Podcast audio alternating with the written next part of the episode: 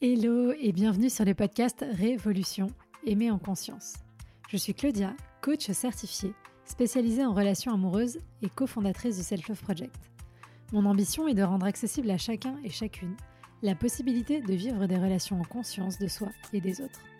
Je ne crois pas en la fatalité et surtout pas en amour. Et je pense que les relations se construisent et ne sont ni le fruit de la chance ni du destin. Il nous manque juste parfois les bons outils et compétences pour y arriver. Et ce sont justement ces outils pour reprendre le pouvoir sur ta vie amoureuse que je souhaite te transmettre au travers de ce podcast, que tu sois en post-rupture, à la recherche de l'amour ou déjà en relation. Faire évoluer ton rapport à toi pour révolutionner ta vie amoureuse. Tu peux aussi me retrouver sur Instagram, sur selfloveproject.fr pour encore plus de contenu. À très vite.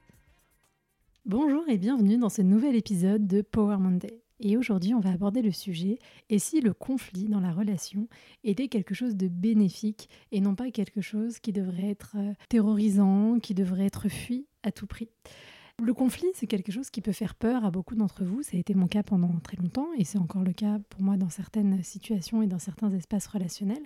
Et tout ça, c'est normal que ça fasse peur principalement si tu as tendance à manquer de confiance en toi, si tu as la sensation qu'on ne peut t'aimer que si tu es le gentil ou la gentille de l'histoire, si tu as été élevé dans un environnement où il y avait énormément de conflits et où euh, tu te sentais euh, isolé émotionnellement euh, dans ces moments-là face aux conflits que tes parents pouvaient avoir, que ton entourage pouvait avoir, et qu'en plus tu ne voyais pas forcément un processus de réparation se mettre en place après le conflit.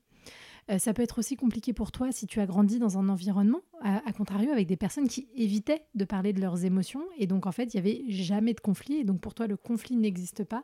Et tout ce qui va être un mot plus haut que l'autre, ou qui va être du désaccord, ou parler juste de ses émotions, c'est quelque chose qui est extrêmement étrange. Ça peut être aussi compliqué pour toi si tu penses que ton avis à toi a moins de valeur que celui de la personne qui est en face de toi. Et aussi, évidemment, ça c'est quelque chose que je vois qui revient très très souvent chez les personnes que j'accompagne en coaching, parce que bah, j'accompagne principalement des femmes et des femmes hétérosexuelles. Et donc, c'est des personnes qui vont avoir peur d'être dans le conflit parce qu'elles ont peur d'être la nana chiante. Vous savez, c'est vraiment l'idée que nous a véhiculée la société et aussi beaucoup de conseils euh, en amour, etc. Comment est-ce qu'on fait pour ne pas être une nana chiante? Comment est-ce que machin, etc. etc. Et donc, on se retrouve à euh, s'écraser à ne rien dire parce qu'on a peur d'être cette meuf chiante. Et donc, derrière, si on est la personne chiante, on est la personne qui va être quittée. Et donc, voilà, du coup, il faut, il faut réaliser que cette euh, aversion qu'on a pour le conflit, c'est pas forcément une norme et c'est pas une réalité qui est forcément censée perdurer. Ça peut être quelque chose qui va être évolutif, mais c'est quelque chose qui peut venir soit de ton caractère à toi, soit de ton expérience familiale, soit de, choses que tu as vécues aussi dans des relations précédentes et aussi évidemment, encore une fois, des normes sociales parce que euh, principalement quand on a une femme, on doit être douce, on doit être docile et donc on nous, nous apprend pas à rentrer dans le conflit. Et je dirais même plus que ça, la colère des femmes est quelque chose chose qui doit être euh, euh, caché, qui ne doit pas être entendu, sinon t'es hystérique, etc., etc. Donc non, on a le droit d'être en colère, on a le droit d'être en désaccord, on a le droit d'exprimer ces choses. Après, évidemment, ça n'empêche pas de le faire d'une façon qui soit intelligible par l'autre et surtout d'une façon qui respecte notre propre énergie parce que bien souvent, quand on exprime les choses, soit qu'on les exprime pas du tout et qu'on garde tout à l'intérieur, euh, on va pas se respecter soi parce qu'on va se faire ronger par ça, soit on va l'exprimer d'une façon qui va être un, espèce de d'explosion qui va partir dans tous les sens. Et effectivement, sur le moment, ça peut faire du bien et encore, mais après coup, c'est pas forcément constructif. Et puis, on respecte pas forcément l'autre là-dedans. Donc voilà, c'est euh, pas simple. Euh, il y a un équilibre à trouver, comme toujours. Vous savez, le but c'est pas de devenir parfaite. Le but c'est pas parfait de faire les choses de la façon exactement dont il faut les faire. C'est juste d'explorer d'autres possibilités par rapport à ce que vous connaissez aujourd'hui et par rapport à ce que vous faites aujourd'hui, votre réalité. Enfin bref, ce que vous pensez être la réalité, mais qui n'est pas euh, la réalité, parce qu'il n'y a pas une seule réalité, je rappelle, il n'y a pas une seule vérité. Mais voilà, on essaye d'ouvrir des portes et de se dire, hmm, peut-être que le conflit, c'est pas quelque chose d'aussi horrible, aussi dramatique, et peut-être que je peux apprendre à en faire quelque chose autre d'autre et, surtout quelque chose de constructif dans la relation. Et je sais que c'est pas évident euh, pour finir sur cet aspect social quand on a une femme hétéro et qu'on relationne avec des hommes hétéros, parce qu'en plus on a en face des hommes avec qui, à qui on n'a pas appris à être en contact euh, avec leurs émotions et euh, pour qui le conflit ça va forcément être potentiellement quelque chose qui est dans la violence et donc en fait ça, n'arrange rien et les deux s'auto-engrainent. Donc comme vous ne pouvez pas changer les gens en face de vous, Et comme vous ne pouvez pas changer tout de suite la société en cinq minutes, eh bien ce que vous pouvez faire, c'est vous étudier votre propre façon de gérer le conflit, étudier comment vous pouvez faire pour le vivre différemment, pour l'incarner différemment dans vos relations, pour que, on espère, ça puisse influer, infuser autour de vous. Et euh, sincèrement, le but c'est pas de vous dire toute la responsabilité sur vous, évidemment. Encore une fois, juste prenez la part de ce que vous pouvez faire changer. Laissez de côté ce que vous ne pouvez pas faire changer, ou en tout cas pas directement. Et voilà, faites-le d'abord pour vous, pour vous sentir mieux. Euh, et, encore, et ça aura forcément un effet euh, sur votre environnement. Moi, je le vois avec euh, mes coachés quand elles finissent le coaching collectif euh, ou le coaching individuel rencontre, bien souvent elles me disent Ouais, mais tu vois, mes copines elles m'ont dit que j'avais vachement changé. Et puis tu vois, maintenant quand elles me racontent leurs histoires, euh, bah, j'ai plus du tout le même recul euh, et, je leur dis des choses que je leur aurais pas dites avant, etc. Et donc du coup, c'est génial parce que cette personne-là a eu le courage, a eu la capacité, la possibilité de se faire accompagner. Et même si autour d'elle, les personnes ne sont pas prêtes ou ne le font pas, ou etc., et bien d'une manière ou d'une autre, elles sont quand même influencé par cette unique personne qui a fait le choix euh, d'évoluer, de grandir, parce qu'à ce moment-là, elle le pouvait. Donc euh, voilà, c'est jamais perdu. Et encore une fois, le but, c'est pas de le faire pour changer les gens. On le fait pour soi, mais en incarnant, en étant au plus proche de, euh, de ce qui est bon pour nous, on inspire les autres à en faire autant aussi et on change la dynamique des relations.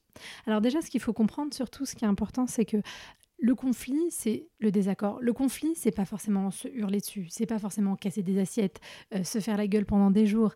C'est pas euh, quelque chose qui risque de mettre systématiquement fin à la relation. Et vraiment, c'est important, hein, j'insiste là-dessus, parce que quand on voit le conflit comme un espèce de d'apocalypse euh, nucléaire euh, systématiquement, bah forcément ça donne pas envie. Personne n'a envie d'aller s'exposer à ça. Le conflit, c'est juste déjà d'être en désaccord. Et ça, c'est important de juste euh, intégrer ça. Donc forcément, si tu as une image négative, ça va être difficile d'y aller. Et d'autant plus que... il y a beaucoup de choses qui vont rentrer en jeu, notamment si c'est ta relation.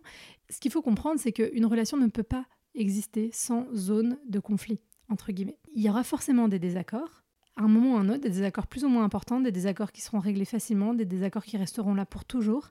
S'il n'y a pas de désaccord entre vous, ça veut dire que soit l'un, soit l'autre, soit les deux des partenaires sont systématiquement dans la suradaptation, sont systématiquement en train de vouloir faire plaisir à l'autre, de ne pas poser ses limites, de ne pas exprimer ce qui va et de ce qui ne va pas parce que c'est par nature impossible. Mais regarde, même avec tes amis, tu n'es pas tout le temps d'accord avec tes amis, tu n'es pas tout le temps d'accord avec tes parents, ni avec tes collègues de travail. Il n'y a aucune raison que du coup tu puisses être tout le temps d'accord avec ton ou ta partenaire. C'est impossible.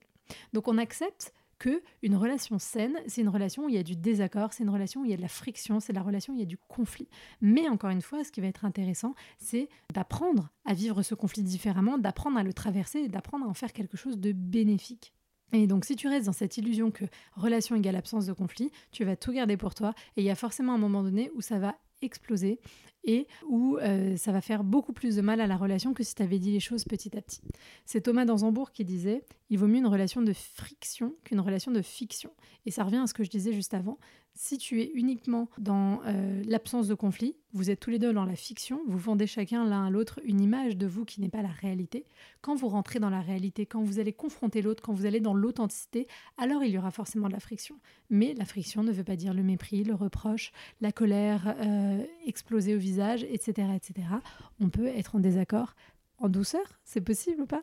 Donc Absence de conflit égale non. Mais à contrario aussi, évidemment, si et surtout si ça date du début de la relation où vous êtes systématiquement en train de vous engueuler, en train euh, d'être en opposition et, qu'en plus vous ne trouvez pas de zone de compromis, vous ne trouvez pas de zone où vous arrivez à réparer, bah c'est pas non plus quelque chose qui est souhaitable. Hein. Comme toujours, on en revient à ce que je disais au début, l'extrême, l'autre extrême, non, on essaye d'aller euh, vers le milieu.